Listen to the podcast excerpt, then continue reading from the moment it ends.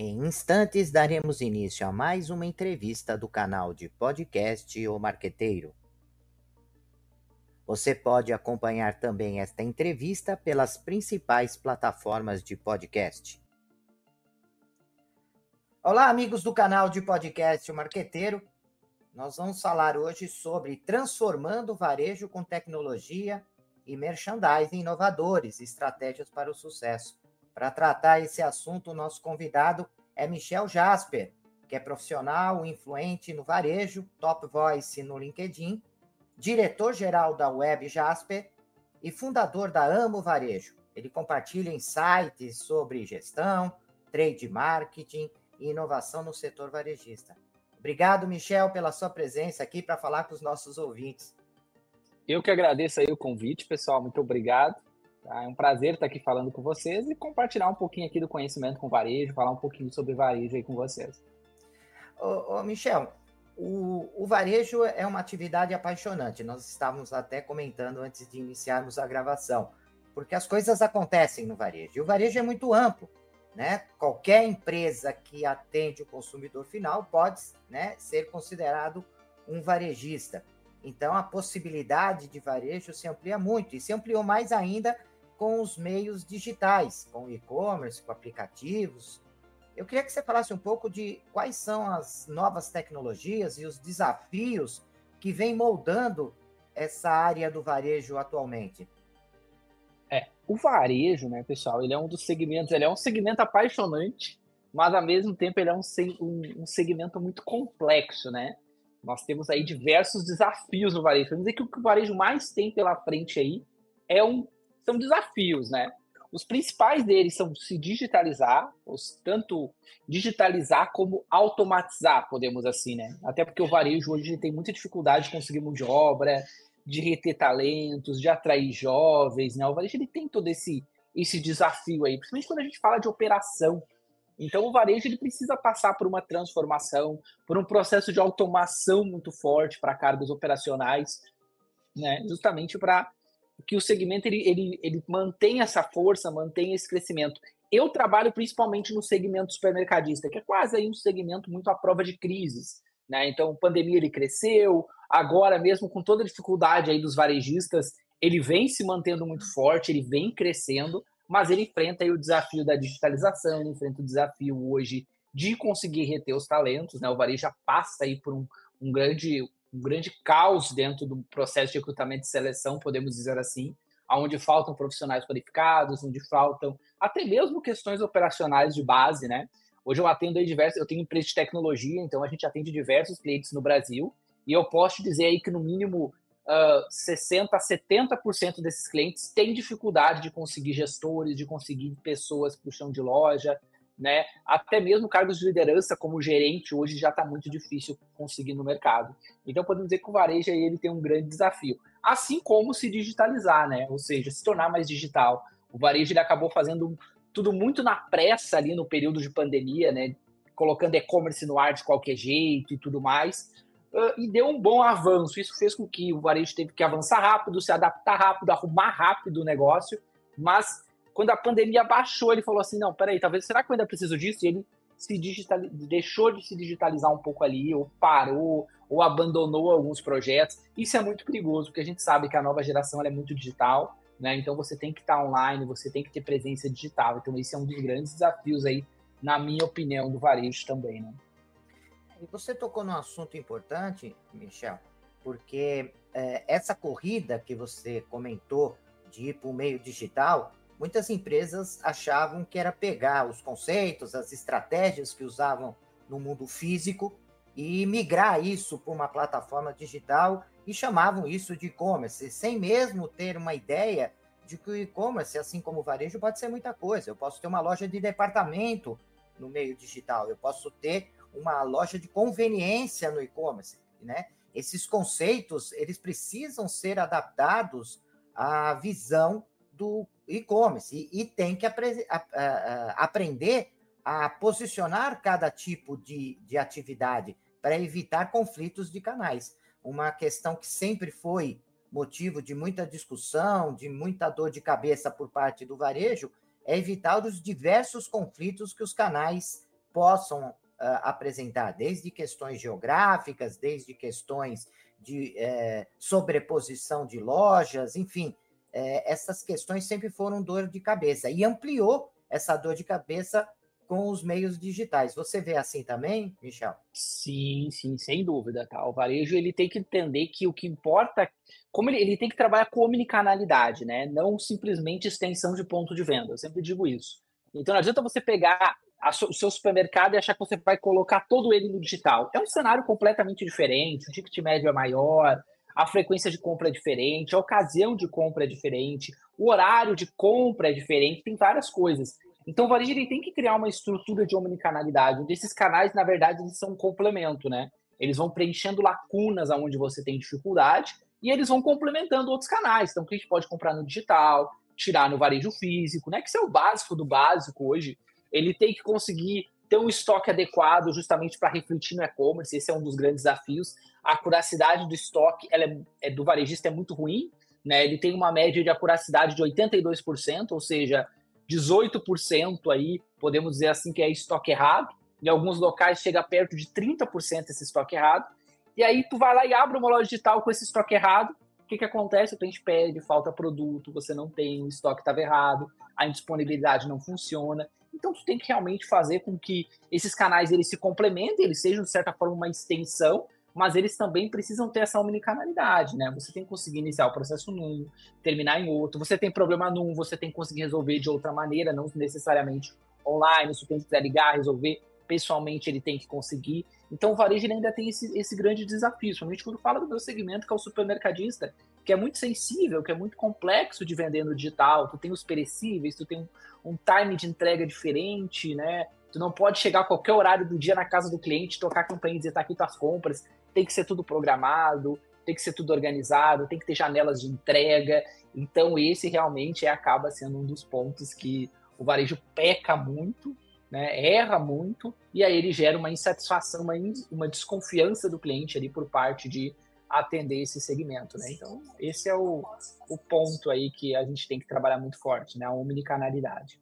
Ô, ô Michel, nós é, acompanhávamos o, o, desenvolvimento do varejo antes da pandemia, e você via um movimento forte de atacarejo e de uh, lojas de conveniência, ou mini mercados, uh, enfim, é, nós vimos um pouco o crescimento disso. Aí chegou a pandemia, as coisas mudaram um pouco de, de ordem, mesmo porque o consumidor, ao longo da pandemia, ele mudou muito o seu comportamento de compra, né? Ele se alterou, ele começou a ficar mais em casa, é, valorizar certas coisas que ele não valorizava, coisas que ele valorizava demais, algum tipo de luxo, alguma coisa assim, é, ou utilização de alguma marca, ele começou a não dar tanto valor. Enfim, houve algumas mudanças no comportamento do consumidor. Como é que o varejo atualmente é, está reagindo a essas mudanças? Nós estamos percebendo uh, algumas lojas grandes de varejo, algumas marcas importantes quebrando, é, fechando lojas, né? nós estamos vendo alguns movimentos interessantes, que não são apenas movimentos por conta de uma crise econômica. É, muitos desses movimentos vêm por conta do comportamento do consumidor que mudou. Né? E também não é uma coisa por concorrente, como nós vimos anteriormente. Ah, globalização, concorrentes grandes e, e tudo mais. Nós estamos vendo mudanças é, fortemente é, é pressionadas por conta de uma mudança no comportamento do consumidor. Eu queria que você falasse um pouco disso, se você vê essas mudanças acontecendo. É, claro que nós sabemos também que a, algumas empresas que quebraram não foi nem por conta disso, foi por conta de, é, enfim, vamos colocar aqui uma, uma falta de gestão adequada, né?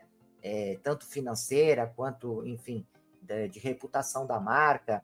Então, eu queria que você falasse um pouco dessa sua visão e quais são os movimentos que você acredita que do varejo que é, tendem a crescer? É, o varejo ele vem enfrentando essa dificuldade, né? Principalmente questão de a concorrência ela pesa muito, mas uma concorrência de fora, né? Como a gente tem aí o caso da Shine, de diversas empresas que estão adentrando no Brasil, conseguindo preços, condições, prazos de entrega, até consegue entregar mais rápido. Às vezes a gente que está do lado ali do, do cliente acaba né, enfrentando. O cliente ele busca proximidade, ele busca conveniência, ele busca diversificação de mix, então ele quer variedade.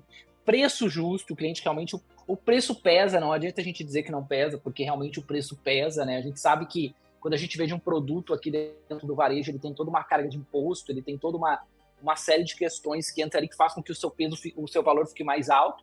Então o cliente às vezes compara, pô, digitalmente eu comprando isso, será que funciona melhor?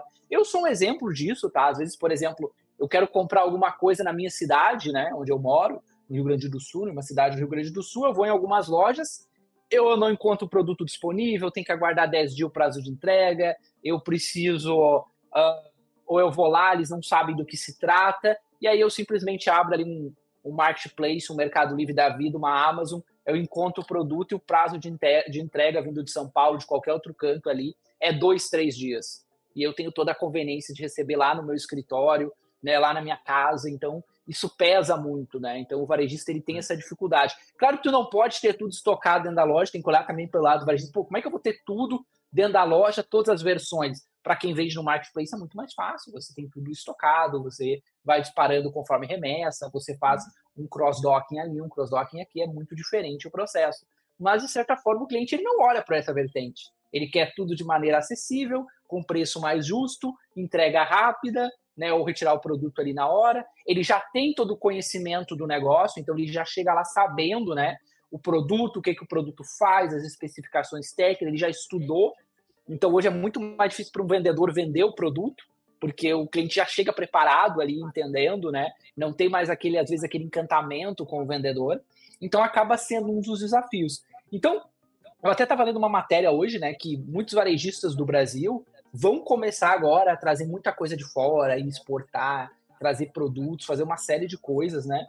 Justamente para tentar ser mais competitivo. Então, tem vários varejistas aí montando essa estratégia. Isso é claro, é um, é um. A gente sempre diz, né? Eu até estava escrevendo um texto sobre isso, é uma faca de dois gumes, porque você trazendo coisa de fora, você acaba que a mão de obra no Brasil ela fica mais complexa, você não gera tanto emprego, porque você já está trazendo de fora, mas talvez você consiga ser mais competitivo, porém o governo vê que ele não arrecada, então o governo coloca mais algum imposto em cima, alguma coisa, e aí começa ali quando vê virou de novo o que, que era antes. Então, é muito, muito, é muito, muito complexo isso, né? Você entender como o jovem compra. E eu digo assim, o grande caminho é ele está também muito nas mãos das marcas, as marcas que há uma identificação com o seu público, né, criar uma tendência ali, se, se aproximar e fazer com que o, com que o cliente ele comece a criar essa proximidade com a marca e automaticamente o varejo ele vai trabalhando em conjunto. Então, boas ações de trade marketing, a gente chama dentro do ponto de venda, que é explorar bem o ponto de venda.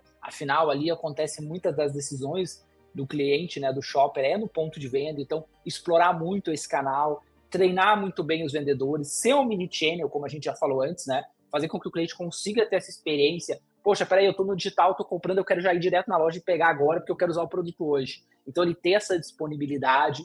Então, o, não existe uma fórmula aí para o varejo nesse processo. Eu digo isso porque eu também tenho varejo, tá? também tenho negócios físicos.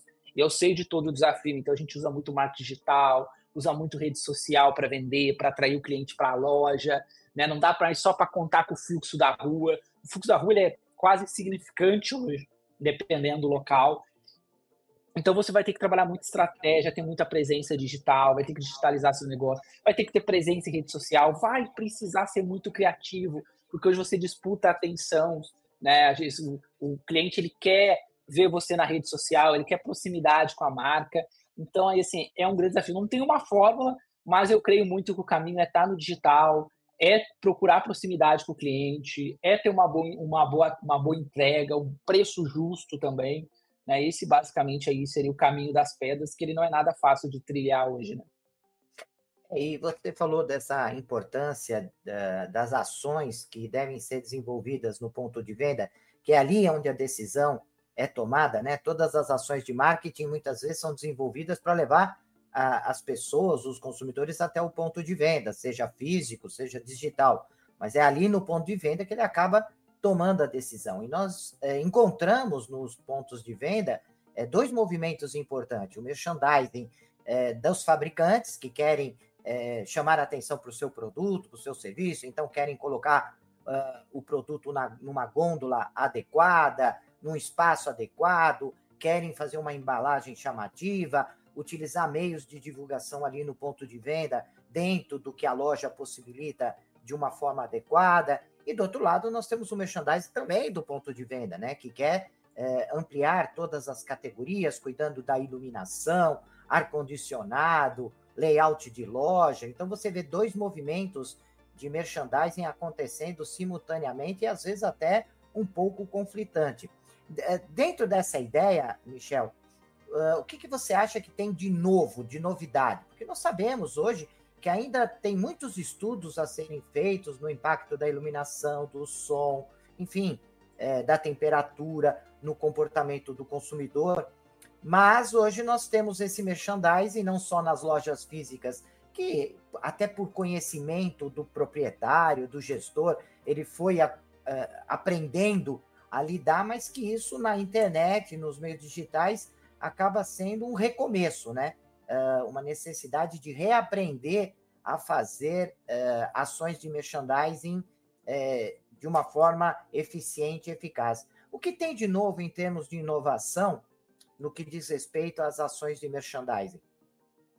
É, hoje é difícil, tá? Quando a gente fala muito do, do, varejo brasileiro, é bem difícil você encontrar muitas novidades dentro do PDV e do chão de loja, algo muito diferente, muito inovador.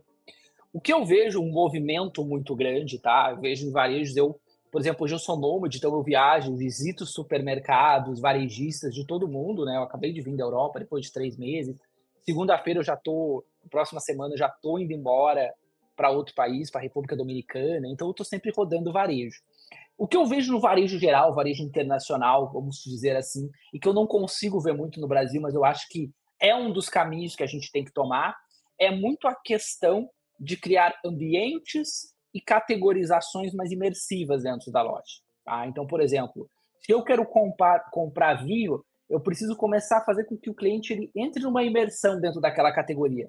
Eu tenho que criar uma loja de vinhos dentro da minha loja geral. Né? Se eu quero que o cliente ele compre tecnologia, tem que criar uma imersão para o cliente entrar naquele mundo da tecnologia lá e ele realmente sentir aquela tecnologia dentro do varejo hoje. Isso eu vejo muito em varejo internacional países como Chile, Estados Unidos, Europa fazem isso muito bem. Né? Então eu quero comprar uma categoria, eu entro nela, é como se ela fosse uma loja isolada, uma loja independente. Né? Porque você sabe que o cliente ele tem momentos de consumo. Tem dias que eu vou ao supermercado ou ao varejo comprar tal coisa, tem dias que eu vou comprar outra categoria. O, o varejo não. O, quando eu falo também de supermercado, vou até usar um exemplo prático: é o produto de limpeza. O produto de limpeza ele tem uma venda bem menor de segunda a quinta a venda maior ela é sempre ao fim de semana, porque é quando o cliente faz uma compra maior de volume. Então, aquela categoria, quando ele vai frequentar ela, ele tem que ter uma experiência mais imersiva. Então, quando eu vou lá no supermercado eu quero ir numa categoria infantil, eu tenho que ter uma experiência muito imersiva ali dentro. Então, eu começo a criar uma fidelização, eu começo a criar um senso de diferença, né? Que o cliente, não, às vezes, não vai ter no digital, que ele não vai conseguir sentir no digital, né? Criar uma especialização.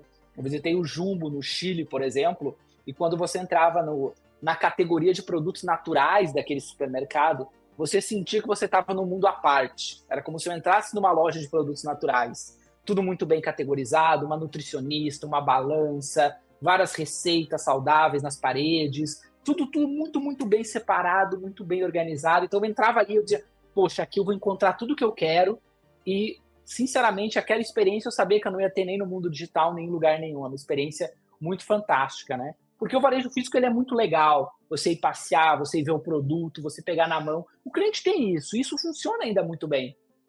Porém, às vezes nós simplesmente colocamos ali e esperamos que as coisas aconteçam. Então, criar esses ambientes é muito legal. Fazer parcerias com a indústria e criar ações de trade envolventes dentro da loja é interessante.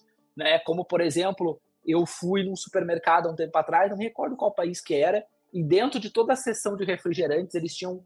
Você chegava no refrigerante, você tinha ali alguns controles de videogame para você pegar e jogar um minigame que estava passando no meio da gôndola de refrigerante. Então isso gera uma identificação legal. Pô, que experiência interessante isso, né? Uh, eu tive agora no aeroporto em Paris também. Então, por exemplo, fui, fui dentro do. Tava no aeroporto, eles tinham vários PlayStation 5. A Sony colocou três consoles em cada tantos metros quadrados. Então você tinha, você podia ficar ali esperando e jogando um videogame. Então você sentia a experiência, sentia a imersão, tinha ali.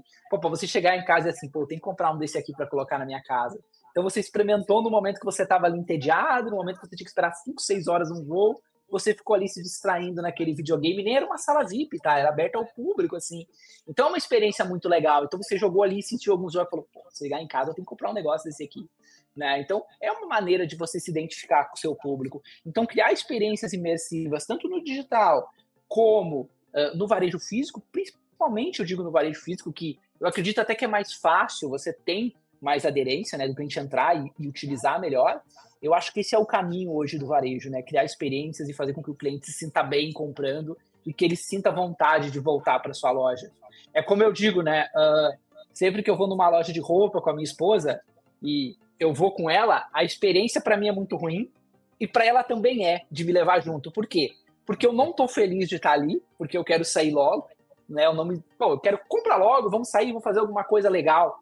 E aí você chega naquelas lojas, você entra naquelas lojas e você simplesmente tem que ficar parado, se escorando em cima das araras, esperando ela. Aí ela vê que eu tô desconfortável, ela acelera a compra dela e aí ela sai rápida, acaba não vendo tudo que ela queria e aí estragou a experiência para todo mundo, para mim, para ela e pro varejista. Agora eu fui numa loja em Nova York, por exemplo, que minha esposa foi fazer compra e a mulher olhou para mim quando eu entrei e falou assim: "Ah, o senhor veio comprar alguma coisa?" Eu falei, "Não, eu tô só com ela." O senhor não quer se dirigir ao bar? Lá nós temos cafés, alguns drinks, o senhor pode tomar, pode beber, é Olha. é gratuito, fica super à vontade. Eu fui lá, tomei café, bebi um drink lá. Eu nem queria ir embora, podia ficar lá embaixo comprando. Então, olha, foi criada uma experiência para alguém que nem compra na loja, que a loja era só de produto feminino.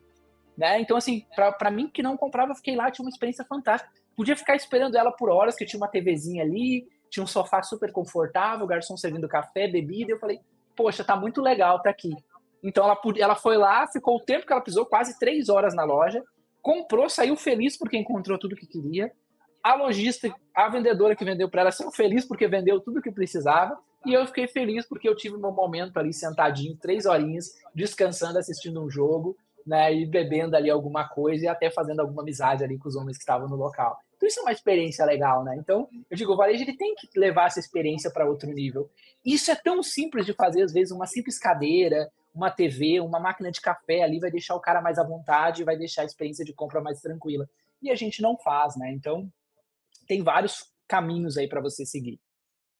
É, é, poxa, fantástico esse, esse exemplo é maravilhoso que você acabou de uh, passar para a gente. E no início da nossa, do nosso bate-papo, você comentou dessa rotatividade dos profissionais de, de varejo, né?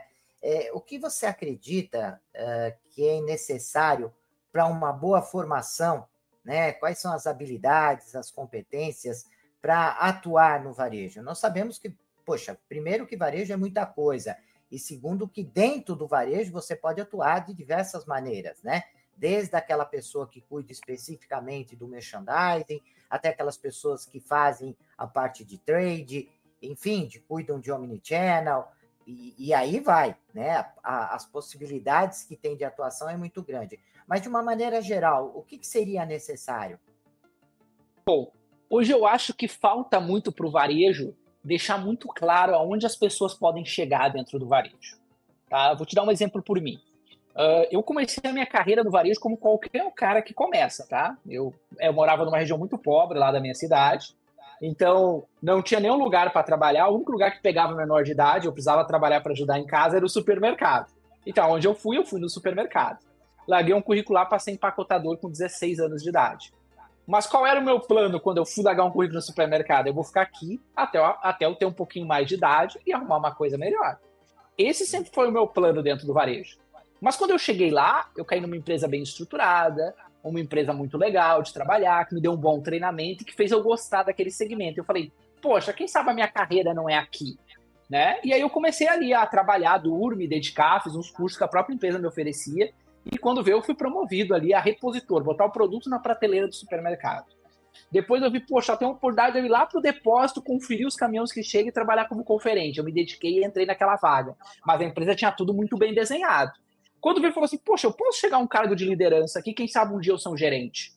Né? E eu fui subindo degrau a degrau. Um dia eu virei gerente de loja, e em um determinado momento eu era o cara que supervisionava os gerentes de loja e treinava os gerentes de loja. Então eu tinha uma carreira dentro do varejo, ganhava um ótimo salário, né? Eu ganhava um ótimo salário, tinha um, tinha um, um, um, trabalho muito bom. Eu trabalhava de segunda a sexta, porque eu era um supervisor. então não tinha mais o final de semana, que é uma coisa que é complicada hoje no varejo. Mas a empresa sempre deixou isso muito claro para mim e ela sempre me deu meios para chegar lá. Claro que eu trabalhei em várias empresas, algumas boas, outras não, mas uh, de certa forma todas me deram um caminho. Né? Então chegou um momento, claro, que eu vi que o caminho era empreender, e aí eu fui empreender. Mas enquanto que eu estava dentro do segmento de varejo, eu era muito satisfeito. Por quê? Porque as empresas deixavam isso muito claro e elas investiam muito em mim. Então, falta, eu acho, do varejo de deixar muito claro onde as pessoas podem chegar e dizer assim: poxa, o varejo não é só um trampolim para você vir aqui, trabalhar um pouquinho e daqui a pouco você sai com uma experiência e vai para um lugar melhor. O varejo ele pode ser esse lugar melhor, né? Ele é sim um setor mais complexo, você vai ter o final de semana, você tem aí uma nova geração que pô, quer trabalhar só de segunda a quinta, o famoso quatro dias por semana, né? E o varejo a gente sabe que isso, dependendo do teu cargo, não vai existir essa possibilidade, mas dependendo, existem cargos sim que têm essa possibilidade, tá? Cargos administrativos, cargos comerciais. Então, assim, tem eu conheço vários varejistas que têm um time gigante em home office, né? Não é só tecnologia, mas tu tem o cara do chão de loja lá e no início você vai precisar passar por ali. Então é preparar o jovem e dizer, ó, você tem um caminho aqui e você pode chegar aqui, você pode chegar aqui. Como a gente vai te ajudar a chegar lá? A gente vai te qualificar, a gente vai investir em você, a gente vai pagar cursos para você. Eu, por exemplo, hoje eu tenho algumas empresas de varejo física, eu tenho também empresas de tecnologia. Minha principal empresa é uma empresa de tecnologia, nós atendemos diversos varejistas em 22 estados do Brasil, e eu tenho um time que eu tenho total disponibilidade para eles trabalhar em home office. Então, todo o time trabalha de casa, faz o horário que quer, nós não cobramos horário, nós trabalhamos modelo sprint, ele tem as entregas para fazer o horário, não nos importa. Então, a gente tem um monte de coisa, um monte de, de coisa ali que, pô, salta os olhos de qualquer um olhar e dizer, pô, quero trabalhar lá. A gente paga um salário acima do mercado, não tem horário, tem disponibilidade, né? Uh, se eu vejo aqui, digo assim, pô, aquele cara lá tá fazendo um curso, uma faculdade, eu pago a faculdade para ele sem problema nenhum se vai agregar para a empresa. Tanto que o nosso turnover aqui, acho que o último funcionário que saiu da empresa tem uns três anos, eu acho. Então a gente tem um time muito. Porém, é um segmento diferente. Né? Tem coisas que eu não consigo, eu não consigo fazer isso dentro de um varejo tradicional. Mas eu consigo sim proporcionar um plano de carreira, assim como eu. Eu, eu sempre digo assim: eu trabalhava em CLT, eu era um funcionário, ganhava meu salário como CLT, e, para mim tava tudo bem, era ótimo, eu tinha uma ótima carreira, um ótimo trabalho. Eu vi uma pequena brecha para empreender, beleza, eu entrei. Mas se hoje eu ainda fosse CLT, ainda trabalhasse no varejo, eu teria muito feliz e muito realizado, porque eu amava estar naquele chão de loja. Eu, às vezes até sinto falta, assim, pô, sinto falta de acordar de manhã e estar tá lá naquela loja, lá na pegada com a galera. Porque era o que eu gostava, mas a, as empresas que eu trabalhei me proporcionaram esse caminho, elas me ajudaram a, a, a chegar lá e sempre me dando um plano de visão muito claro. Michel, trabalha, estuda, se qualifica nessa área que tu vai chegar aqui. Se tu agora que está aqui, tu estudar, tu vai chegar lá. Então isso era muito claro e aí eu ia seguindo esse caminho, né? Então, eu acho que esse é um dos principais pontos do varejo aí para atrair talento. Primeiro, paga bem, tu tem que pagar bem, tá? O vale, que as pessoas precisam realmente para sobreviver de dinheiro, então um bom salário é fundamental. Rever toda a sua política de, de cargos e salários e criar um bom plano de carreira muito claro. Que tu mostra para o funcionário quando ele entra na empresa onde ele pode chegar, e o que, que ele pode se tornar ali dentro. E eu, e sempre, eu lembro quando eu trabalhava em varejo, eu contratava pessoas, eu era muito claro. Cara, o varejo tem muita dificuldade de conseguir mão de obra. Se você trabalhar bem, você vai muito longe aqui dentro, porque quase ninguém quer esse cargo aqui. Então, assim, cara, o caminho tá livre para você, você só tem que andar em linha reta aqui e chegar lá. Se você se dedicar, você chega, porque, cara, você não tem tanto competidor nesse caminho. De certa forma, acaba sendo verdade. O varejo ele vai perdendo no meio do caminho ali os seus talentos, e quem realmente é mais persistente, quem realmente aguenta a jornada, fica. Mas o varejo precisa deixar isso muito claro, colocar isso de maneira muito, muito objetiva aí. E, claro, investir muito em qualificação do time, né? Entender que, pô, quando tu qualifica, tu só tem a ganhar, mesmo que esse funcionário vá embora, você ainda tá ganhando né? Isso faz parte do jogo. Eu sempre digo aqui, pô, se, aí, às vezes eu, eu, vejo, teve um programador nosso agora que ele falou, bah, eu tô juntando aqui para fazer uma faculdade de programação. Eu falei, cara, não junta nada, a gente paga a faculdade para ti. E aí até um diretor falou para nós, pô, mas e se esse for um cara se formar embora? Eu falei, pô, faz parte do jogo, cara. E se ele se formar e ficar aqui com a gente e ser um diretor nosso do futuro e eu não precisar trazer um diretor de fora? Hã? Isso é o caminho para ele, né? Tanto que ele, agora em janeiro ele começa a faculdade dele aqui pela empresa. Então, cara, é o caminho, né? O caminho é qualificar e investir nos colaboradores, sem dúvida nenhuma. Perfeito, perfeito. Eu acho que a sua fala é, é, é bem clara, bem, bem pé no chão e estimula, né, para que esses jovens que estão assistindo o nosso podcast eles possam perceber qual é o caminho que, eles, que pode ser adotado, né? Dentro de um mercado que, como você disse, muitas vezes é um mercado que fica blindado a crises, né? Mas para isso você precisa ter qualidade, né? E a qualidade se, se busca através do meio educacional, do, do, do, interesse. Hoje nós falamos muito em sala de aula que o aluno ele, ele mesmo tem que buscar a sua formação, né? Ele tem que se preparar, ele tem que mostrar o que ele é capaz, qual é o seu propósito, né? E procurar empresas que estejam alinhadas com esse propósito, né? É, a nossa entrevista está chegando ao fim, é um tema que, puxa, a gente, eu anotei aqui algumas coisas que, nós, que, eu queria perguntar, mas, enfim, é, é tão fascinante que nós é, vamos ter que, qualquer hora, fazer uma outra entrevista, Michel, ah, para poder abordar é, tanta coisa. Eu queria que você falasse um pouco agora no final é, dessa empresa Amo Varejo, o que, que é, falar um pouquinho das suas atividades, como que os nossos ouvintes podem entrar em contato com você, deixar alguma mensagem se você quiser. Né? Agora o espaço está é, tá para você, Michel. Perfeito, perfeito. Bom, pessoal, eu tenho alguns negócios no ramo de varejo, né? E um desses, uma dessas minhas, podemos dizer assim que é uma empresa, né? Eu considero uma empresa, por mais que hoje ela é focada em ajudar mais as pessoas do que em rentabilizar. Eu tenho uma empresa chamada Amo Varejo, né? Uma das minhas empresas. Essa empresa é basicamente uma plataforma de recrutamento e seleção aonde nós disponibilizamos para as empresas varejistas candidatos, né, currículos, banco de currículos, candidatos, né, qualificados, com experiência, validados ali. E nós disponibilizamos para esse candidato um banco gigante de empresas que procuram candidatos. Então, basicamente, é assim que funciona no varejo. O varejo surgiu de uma necessidade que eu vi muito no LinkedIn. Hoje eu sou LinkedIn Top Voice, eu tenho uns 310 mil seguidores lá no LinkedIn. E eu escrevo textos diariamente sobre varejo, sobre vários assuntos lá no LinkedIn. E eu tenho um alcance muito grande de quase 2 milhões de visualizações por semana, o que é um, um volume bem alto de visualizações. Só que quando você tem um volume alto de visualizações em uma rede como o LinkedIn, você acaba atraindo muita pessoa que, poxa, está pedindo ajuda, procura um emprego, poxa, eu tenho varejo, eu sou gerente, eu sou comprador, eu queria uma vaga, e eu não tenho como ajudar diretamente todo mundo. Então eu pensei assim, cara, o que, que eu vou fazer? Aí eu criei uma plataforma chamada Amo Varejo. Então, nessa plataforma, basicamente, eu disponibilizo uma área para o candidato e uma área para a empresa. Então, a empresa ela pode cadastrar seu currículo, sua empresa lá, depois que ela recebe a nossa liberação, porque tudo é validado, tá, pessoal? Então, assim, eu, não é qualquer empresa que chega lá e coloca o nome lá, um e-mail qualquer e acessa os currículos. Não a gente verifica o CNPJ, verifica o e-mail, verifica o número, verifica a pessoa, se ela realmente trabalha naquela empresa. Nós temos toda uma análise para poder liberar o cadastro. Porque às vezes o pessoal diz, pô, liber... tá demorando sete dias para liberar. Claro, porque a gente faz todo um estudo. Eu não posso liberar dados sensíveis de candidato para qualquer pessoa. Então eu preciso validar e ver que aquela é uma empresa, ela assinar o termo de que ela vai se comprometer e tudo mais. E aí eu libero acesso àquela empresa. Hoje tem mais de 700 empresas já lá.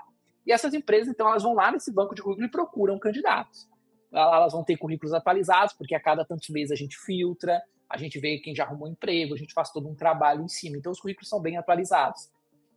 E aí lá ela vai encontrar um banco gigante de currículo, ela pode usar vários filtros, que hoje as empresas normalmente cobram por esses filtros, a gente disponibiliza todos, então tu pode colocar por região, por área, criar todo um filtro ali, e aí você vai ter acesso aos candidatos daquela região, e aí você pode fazer download do currículo e fazer todo o processo. Tudo completamente gratuito, tanto para a empresa como para o candidato. É uma plataforma que a gente mantém hoje, é um projeto social que a gente mantém através das minhas outras empresas.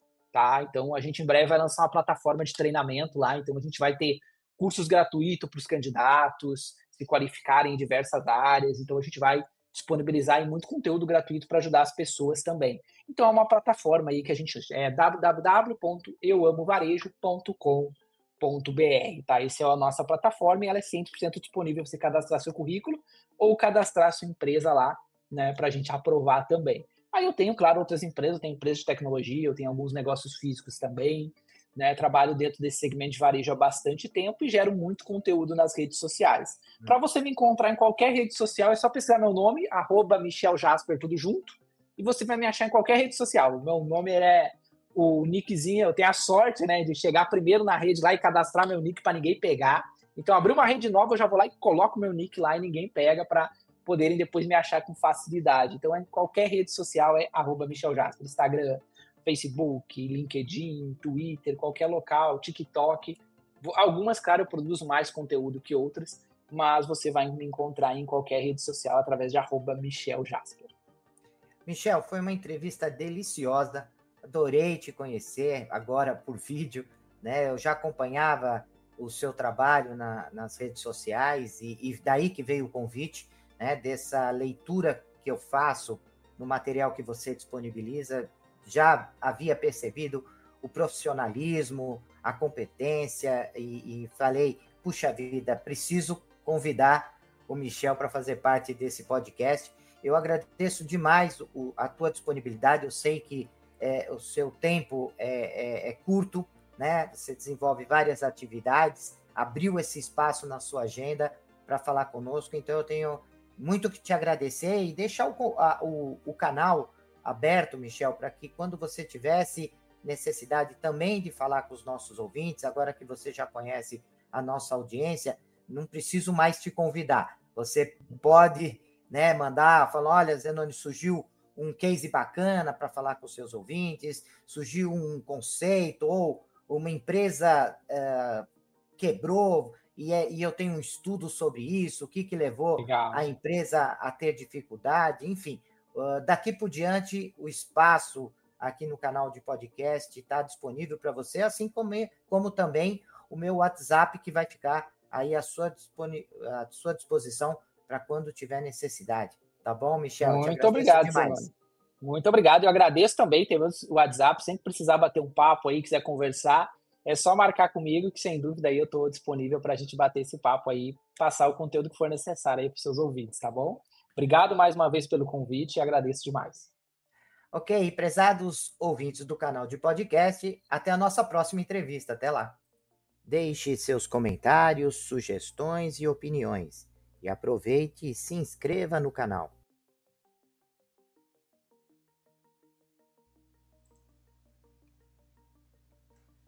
Olá, profissionais de marketing e gestão, estudantes e empreendedores. Você está procurando um podcast que possa ajudá-los a se manter atualizados e aprimorar suas habilidades? Então vocês precisam ouvir o podcast O Marqueteiro.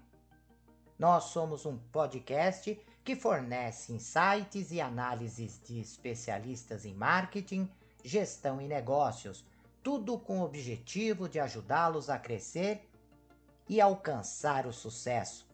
Cada episódio é repleto de dicas e estratégias práticas que você pode aplicar imediatamente em sua carreira ou empreendimento.